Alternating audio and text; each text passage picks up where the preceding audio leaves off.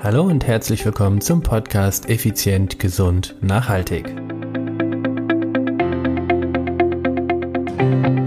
Ich bin Stefan Schlegel und heute möchte ich dir einen wahren Helden vorstellen.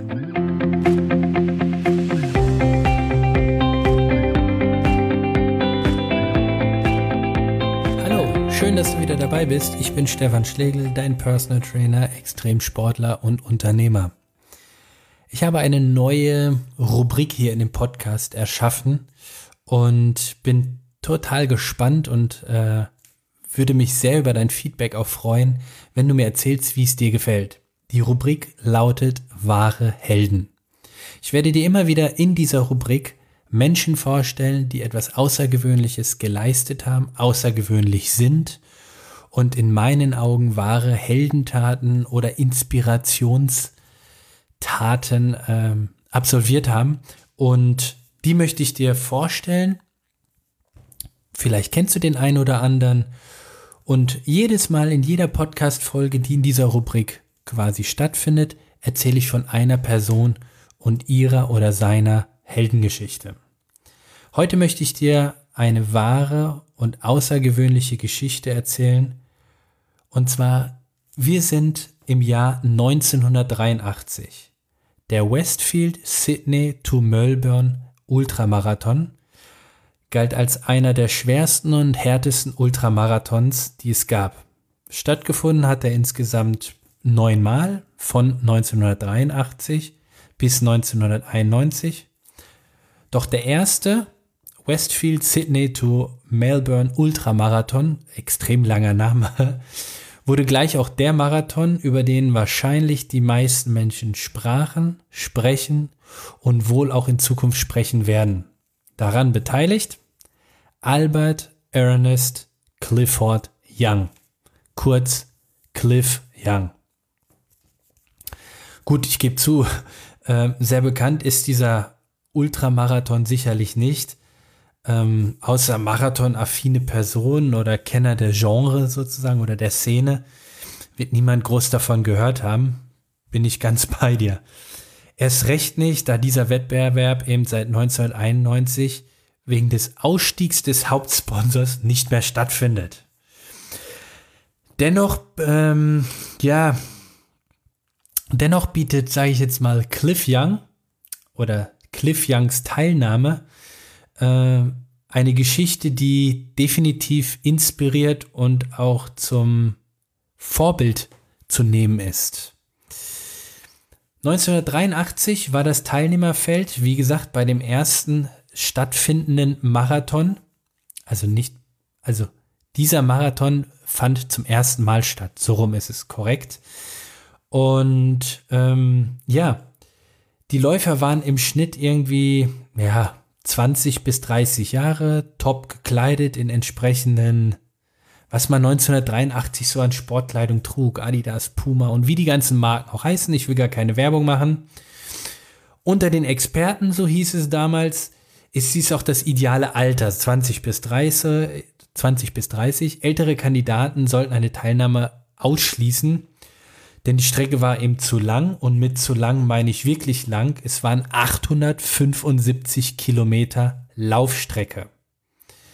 Also die Experten meinten, die Strecke sei zu lang, die Temperaturen zu hoch und die Belastung zu extrem. Deshalb sollte man diesen Marathon im Alter zwischen 20 und 30 absolvieren.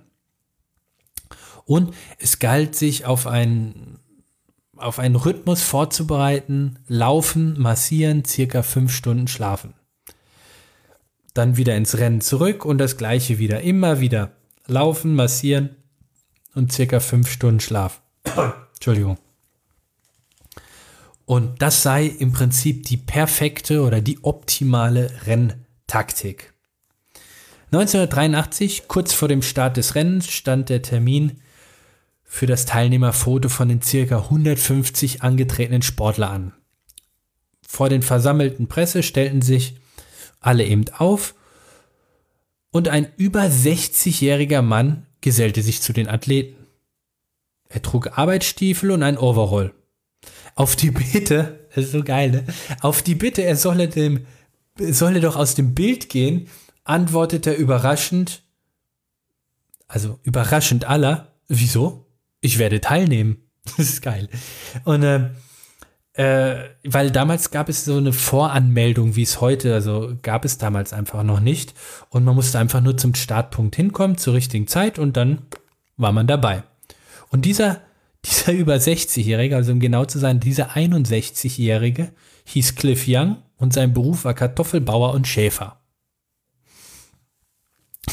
Die Organisatoren logischerweise total verblüfft und äh, die Rennteilnehmer dachten an einen PR-Clou, so erste Teilnahme, also erste, erste Veranstaltung des Marathons. Ja, da, das ist bestimmt ein Clou, um einfach mehr Aufmerksamkeit für den Marathon zu bekommen.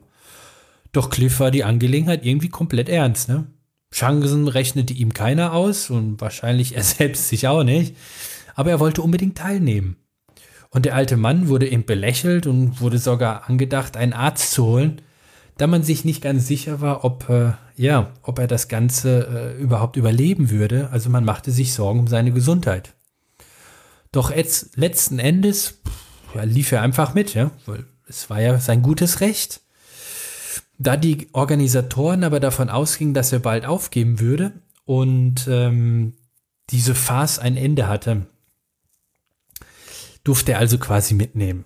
Auf die Frage, welche Strategie, so geil, ich habe mir so ein paar Stichpunkte gemacht und auf die Frage, welche Strategie er bei dem Rennen verfolgt, antwortete er, wieso Strategie?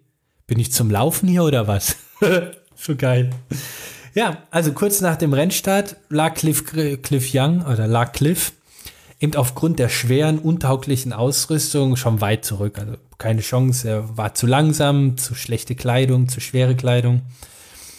Als er entfernt noch andere Läufer sehen konnte, sagt der Kommentator des Geschehens folgenden Satz.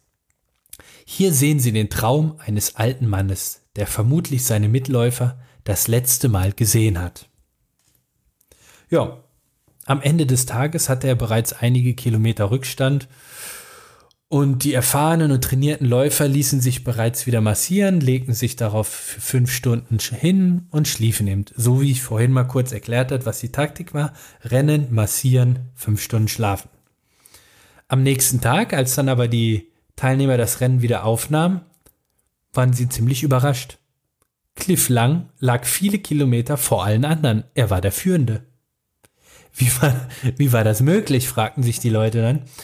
Und ähm, ja, weil Cliff halt nie die Runners World gelesen hat, noch nie einen Marathon gelaufen ist und keine Trainingshinweise gelesen, keinen Trainer hatte oder mit einem Elite-Läufer geredet hat, wusste er ja nicht, dass er nach 19 Stunden ja unbedingt fünf Stunden schlafen musste. Er wusste es einfach nicht und rannte deshalb weiter. Lediglich für Toilettengänge machte er eben seine Pause, logisch. Ja. Also ein kontinuierliches Tempo und nur eine Stunde Schlaf während alle anderen also vier Stunden lang schliefen. Ja, so lief er quasi dann die ganze Zeit. Aber selbst zu diesem Zeitpunkt wurde Cliff einfach immer noch nicht ernst genommen. Weil viele fragten sich einfach, naja, der, der alte Mann, der, der zerbricht daran, der wird irgendwann schon aufgeben und äh, das, das kann nicht funktionieren. Logischerweise schmolz über den Tag dann der Vorsprung weg. Und weil er natürlich auch langsamer lief als ein 23-Jähriger, ich meine, er war immerhin 61. Und darin fühlten sich dann logischerweise die, äh, die Experten bestätigt und die Top-Athleten überholten ihn und taten das, was sie einen Tag zuvor auch taten. Sie massiert, ließen sich massieren und schliefen fünf Stunden.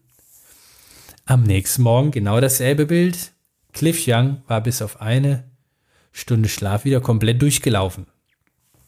Und wieder, wieder war der Vorsprung, den er lief, gewaltig. Und immer noch glaubten die Leute, ja, das, das kann nichts werden. Pff, der, wird, der wird schon zusammenbrechen.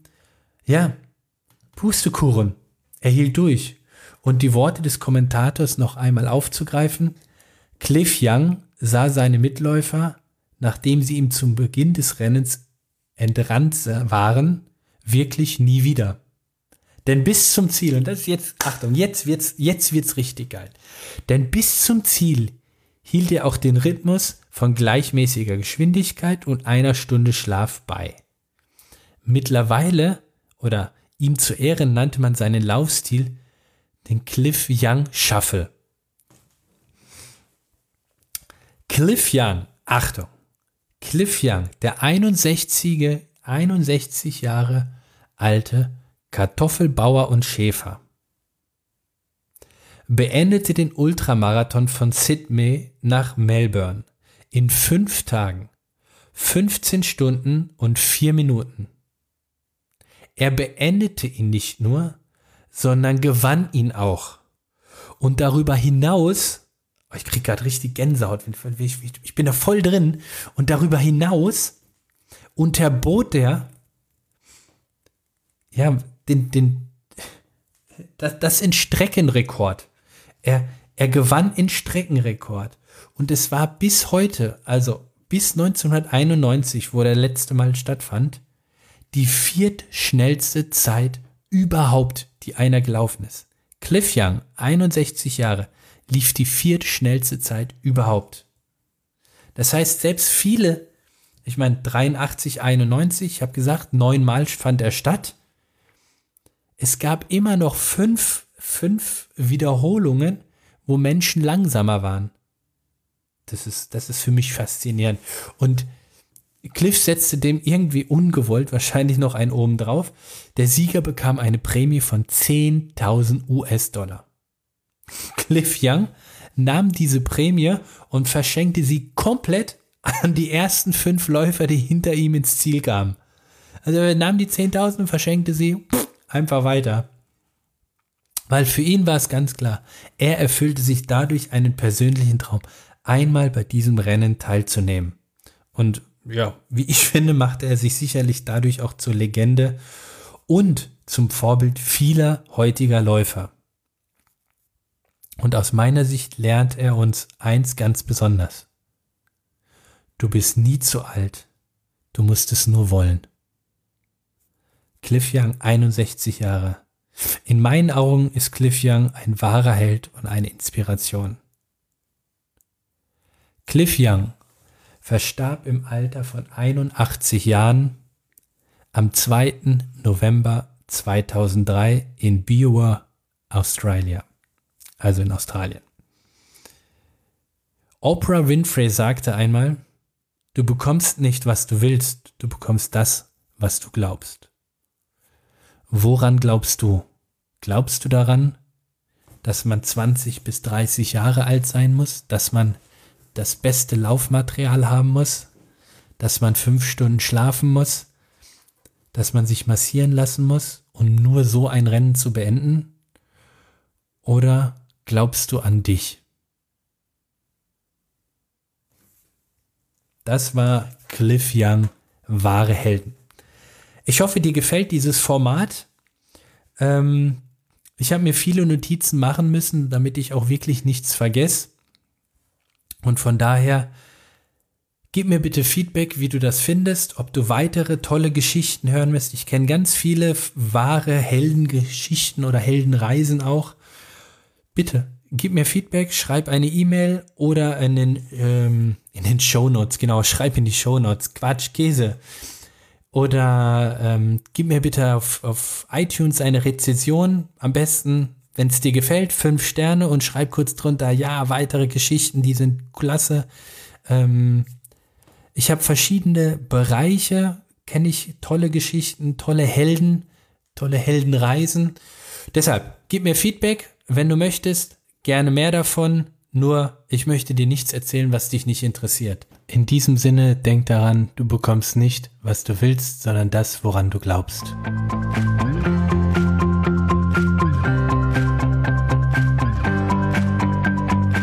Klasse, dass du bis jetzt dabei geblieben bist. Wenn dir die Folge gefallen hat, dann würde ich mich freuen, wenn du bei iTunes eine positive Bewertung und ein Feedback hinterlassen würdest. Diese Weiterempfehlung ist zum einen ein Riesenlob und Ansporn für mich, aber auch gleichzeitig die effizienteste Art, tausend andere Menschen zu unterstützen. Durch deine positive Bewertung wird der Podcast leichter gefunden, mehr Menschen hören ihn und erhalten wichtige Tipps und Impulse, um ihre eigenen Wünsche zu verwirklichen. Das alles dank deinem Feedback. Wenn du Fragen, Ideen oder Vorschläge für einen Interviewpartner hast, dann geh auf die Webseite www.contigo-personal-training.de backslash podcast. Dort kannst du mir eine Sprachnachricht oder eine E-Mail zusenden. Und dann? Dann hoffe ich, dich bald wieder zu treffen, wenn es heißt, effizient, gesund, nachhaltig. Dein Stefan Schlegel.